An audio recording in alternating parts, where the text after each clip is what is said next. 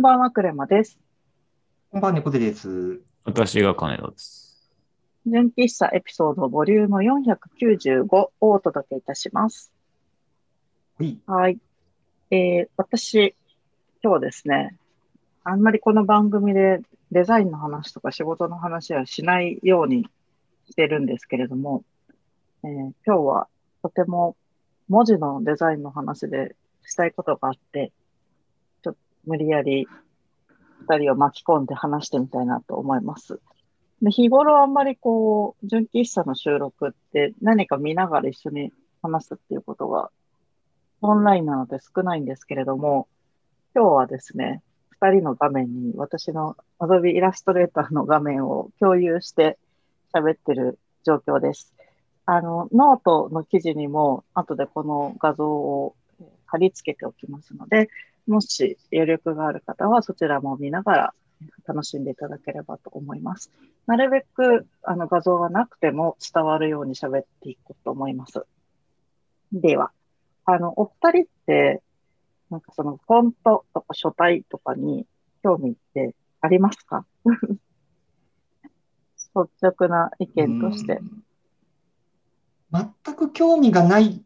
というわけではないんですけど、積極的にこう追っかけてるタイプでもないっていう、すいません。あの、一番中途半端な状態ですね。あの、うん。な デザイン界隈で話題になってるような、その、書体の話題とかはなんかチェックはしてるんですけど、積極的には追ってないって感じうんです。ありがとうございます。金田さんはいかがですか？僕もなんか情報として追ったりはしないですけど、まあ、あの、好きなフォントと、まあ、アクシスフォントとか好きだし、あと、あの、スプレッドシートも一応メール用は割と見やすいので、メール用に必ず指定をしたり、っていうふうに見やすさっていう部分で、まあ、好きなフォントを個人的にチョイスしたりとかっていうのはあったりはします。うんうん、ありがとうございます。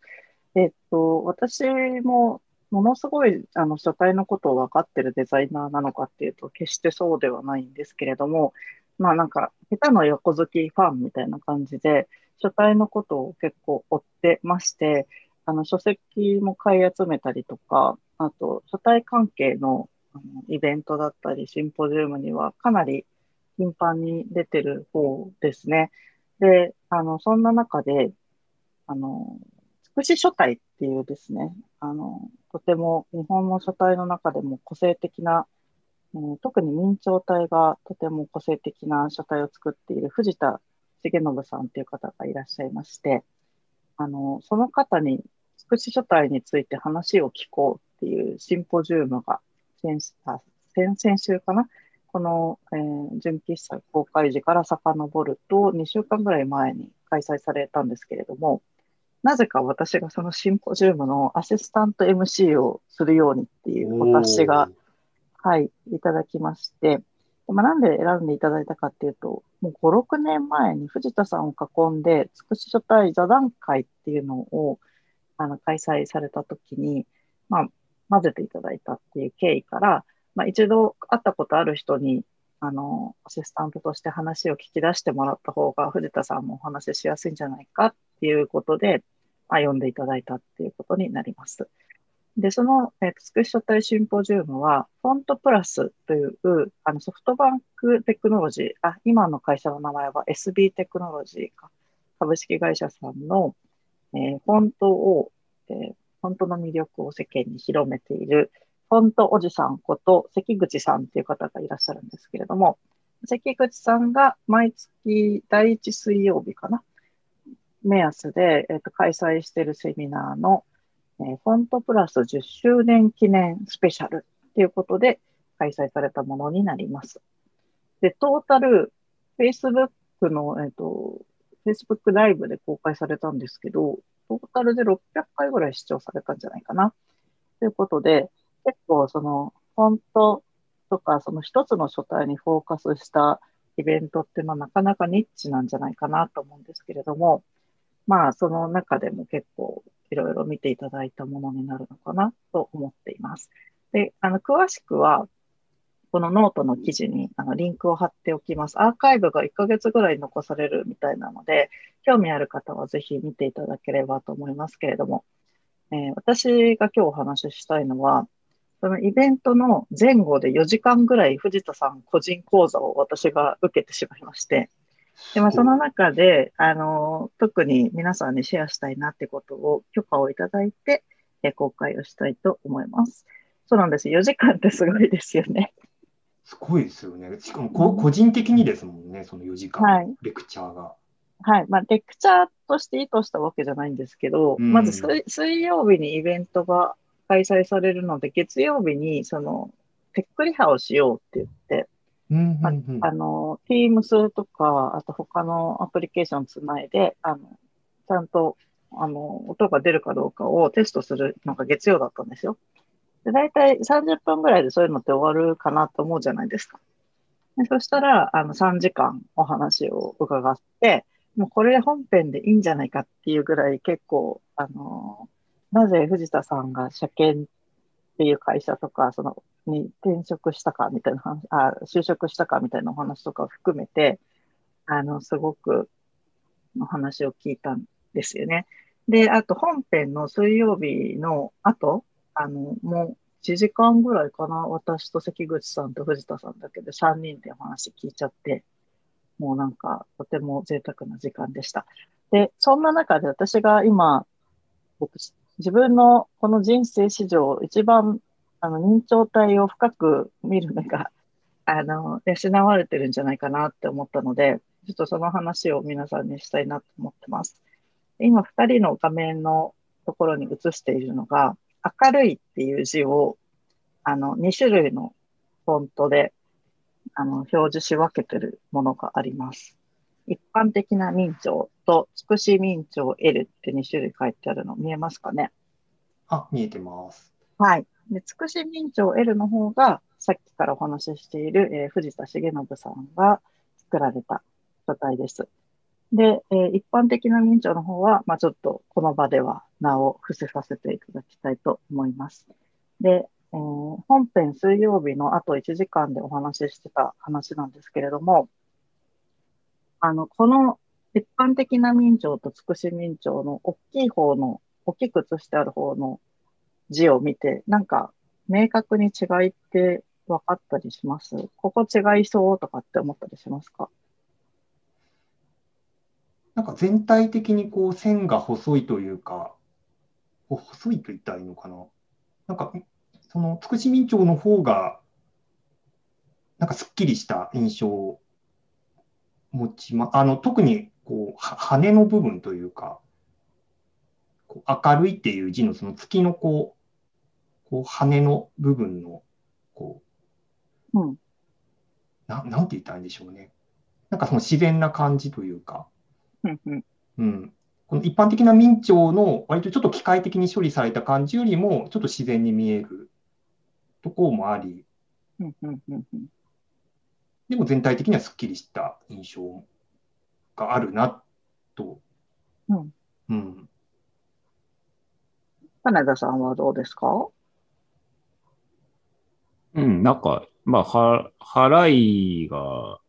払い、羽か。羽がまずちょっと万年筆っぽい、まあ、多分、は、なんでしょうね。表現的に多分柔らかいとか言うんでしょうけど。うん。だと、っていう、まあそうですね。柔らかい羽と、あと、まあ、払いの感じが普通の一般的な明朝と比べると、やっぱりちょっとなんか、こう、伸びてるというか、そういう雰囲気がちょっとあったりはしますかね。多分そうですね。一般的な明朝が筆だったら、筑紫明朝はなんか万年筆で書いたみたいな、そういう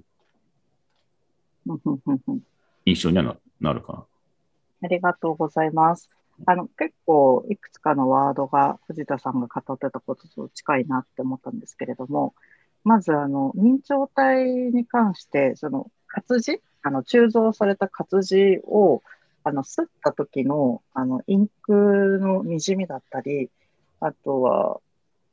えー、写真食事、写食のこうフィルムを光を通して印画紙に、えーと、露出させた時のなんかちょっとボケたりするんですけれども、その時の丸みみたいのを、あの、取り入れたものにしているっていうのをすごく語っていらっしゃって、でもそれが今二人が話した、その、なんか、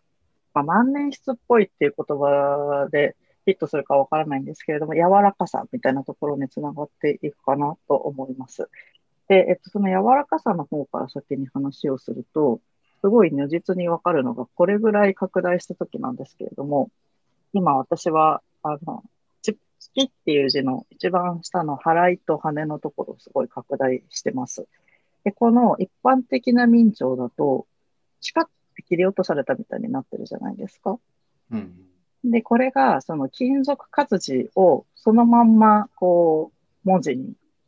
あの、デジタル書体にしたっていう感じに見えるんですけれども、あそこに、今お話ししたような、にじみとか、えー、ち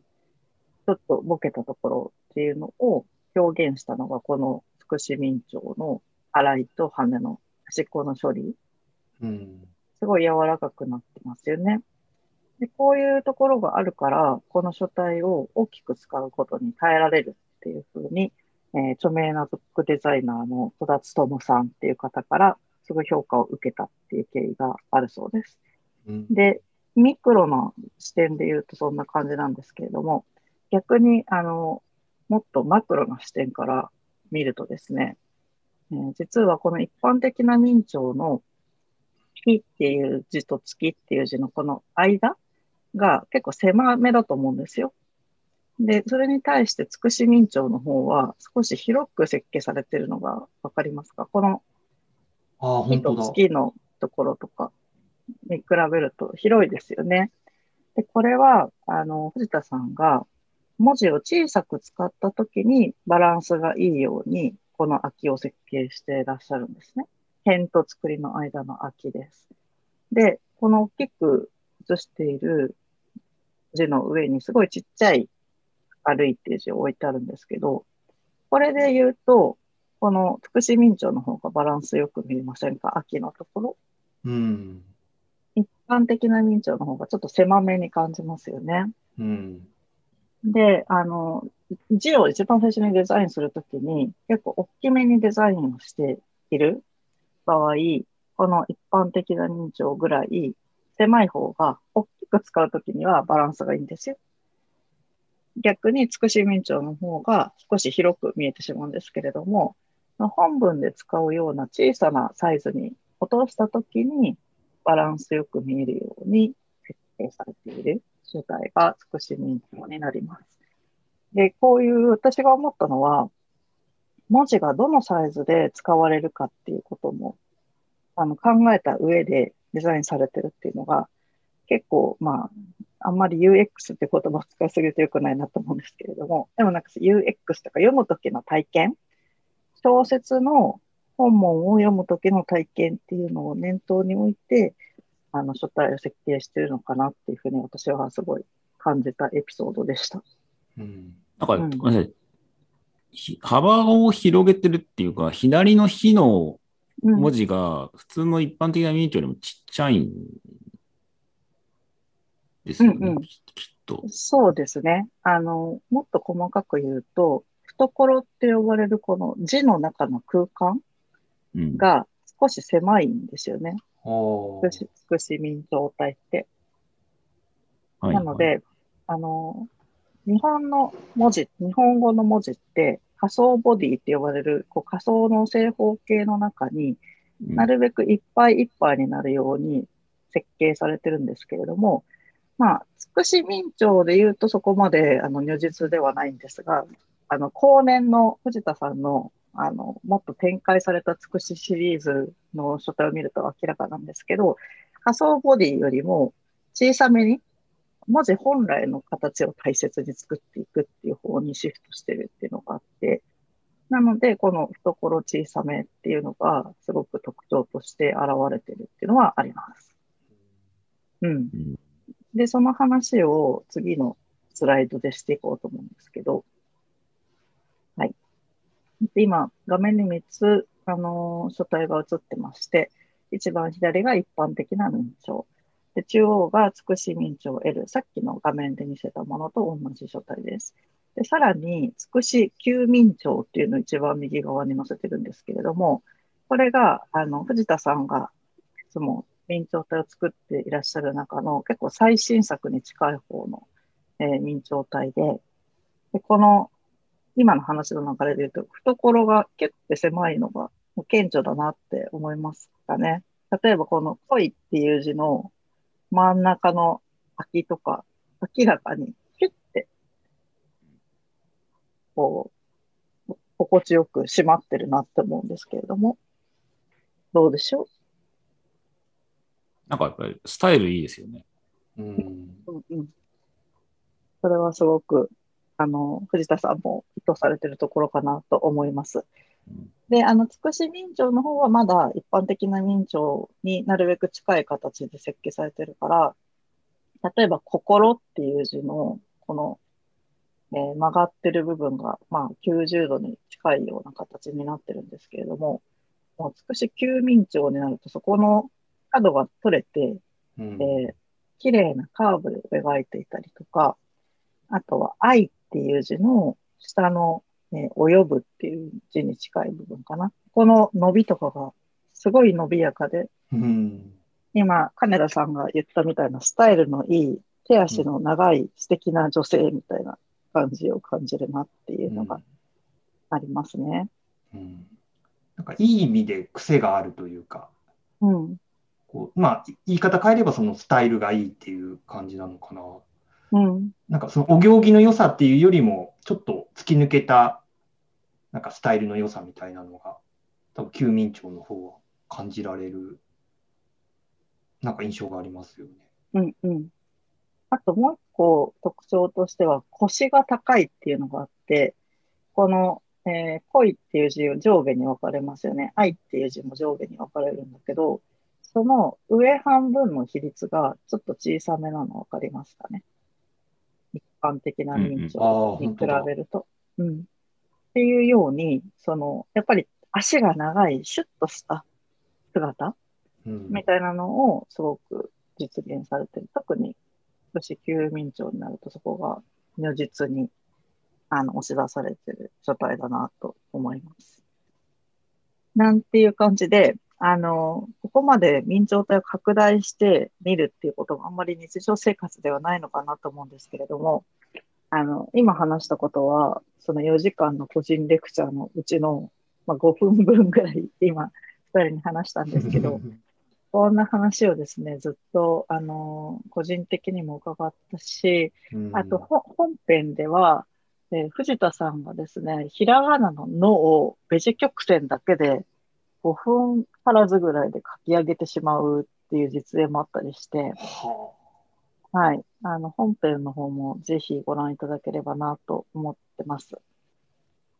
はい。ということで、今日私が話したかったのは、ああの、延長体、あなんていうんだ、書体というものを、これだけ細かく、深く設計している方が世の中にはいるんだよっていうことで、まあ、あの、明朝体ごとのどれでも同じじゃんって思わずに、味わって、あの、使い分けたり、えー、見分けたりしていただけると、また人生の中に彩りが一つ加わるのではないかということで、えー、今日ちょっとこの話をしてみました。でもし、この話がすごい面白いなって思っていただけたら、藤田さん自身が、えーと、語っている本があるので、それを続きとして読んでいただけたら嬉しいなと思います。で、本のタイトルが、文字のデザイン、書体の不思議っていうタイトルで、えー、藤田さんだけじゃなくてですね、祖父江慎さんとか、えー、鈴木博光さんといった、えー、有名な方々が、神戸芸術工科大学で講義をしたものを、えー、再編集している文字に関する一冊です。勇者っていう会社から出てるのかな。うん、で私、この本を、あの、藤田さんのその番組に出るっていうことからめちゃめちゃ予習をして、この本を読んだ後に、今の、あの、話を聞いたので、同じテーマのことが書いてあるんですよ。これ、神戸芸術工科大学で講義されたことと通じてますよね。それはそうなんですよって感じですごいあの喜んでいただけて、さらにいろいろ話聞けたっていうことがありました。はい、ということで、えー、ここまで話してみて、お二人、すごい本当にエッセンスしか今話してないんですけど、あの、見てみて、ちょっと緊張体もうちょっと観察してみようかなって思っていただけたらよかったんですけど、なんか感想あれば一言いただけますか？そうですね、文字こんなにこうじっくりよ見ることはないので、まずすごく新鮮、新鮮だったっていうのが一つと、うん、やっぱあの普段使っている書体ってどうしてもその明朝っていうよりかゴシックの方を使うことがやっぱり多いので、うん、うん。なんかその明朝体のこう奥の深さというか、やっぱりなんかここの歴史があった上で今のこのスタイルの良さみたいなところに至るなんか変遷みたいなのもなんか感じられて、ね、このなんか10分、10分ちょっとでここまでの話だから、4時間であと何があったんだろうっていうのをすごく あの興味を惹かれる内容で面白かったです。うん、ありがとうございます。なんか金田さん、最後、一言感想あればお願いします。そうですね。まあ、なかなか民調をウェブで使うこともあれだし、見るのも割旅館のサイトとか限られた中だったりとかもしがちですけど、でもそこにあるなんか、見てる側に与えた印象だったり、そういうところを逆にそのフォントを作ってる人たちのこだわりみたいなものを感じながら見ることによって、まあもちろん単語それぞれではなく文章とかでしか受け取れない部分ではあると思うんですけど、まあその辺もうまく考えながら見れるようになってくるとより深く、深みのある解釈にまた変わってくるのかなっていうのは思いましたね。うんうんうん、ありがとうございます。まあ、あの、本文、ウェブサイトにおける本文というか、まあ、テキストのところにはあんまりもう画像を使うことってないと思うんですけれども、まあ、そこにあのウェブフォントで使うとしたら、まあ、今、カネルさんが言及しているような、その和風なものを押し出しているサイトっていうのは、まあ、ミンツを使うこともあるかなと思いつつ、あとはその画像にする部分でも結構積極的に、あの、いいフォントを使っていったりとか、まあ、最近だと、あの、この、フォントワークスさんっていう会社なんですけれども、藤田さんが所属されてるのが、あの、フォントワークスさんでは、デジタルな、あの、分野に関する書体に力を入れておられるようで、まあ、テレビだったりとか、まあ、ゲームだったりとか、まあ、印刷以外の部分でもあの使われるフォントを積極的に開発されてるっていう話がありましたので、まあ、その分野でまたいろんな表現が広がっていくといいなって思った、えー、先々週でございました。はい。本当に触りの触りしか話さなかったんですけれども、まあ、今日のこの話を持って興味がある方は、えー、ノートの方にいろんなリンク貼っておきますので、また覗いてみてください。ということで、今日はこの辺にしておきます。おやすみなさい。おやすみなさい。おやすみなさい。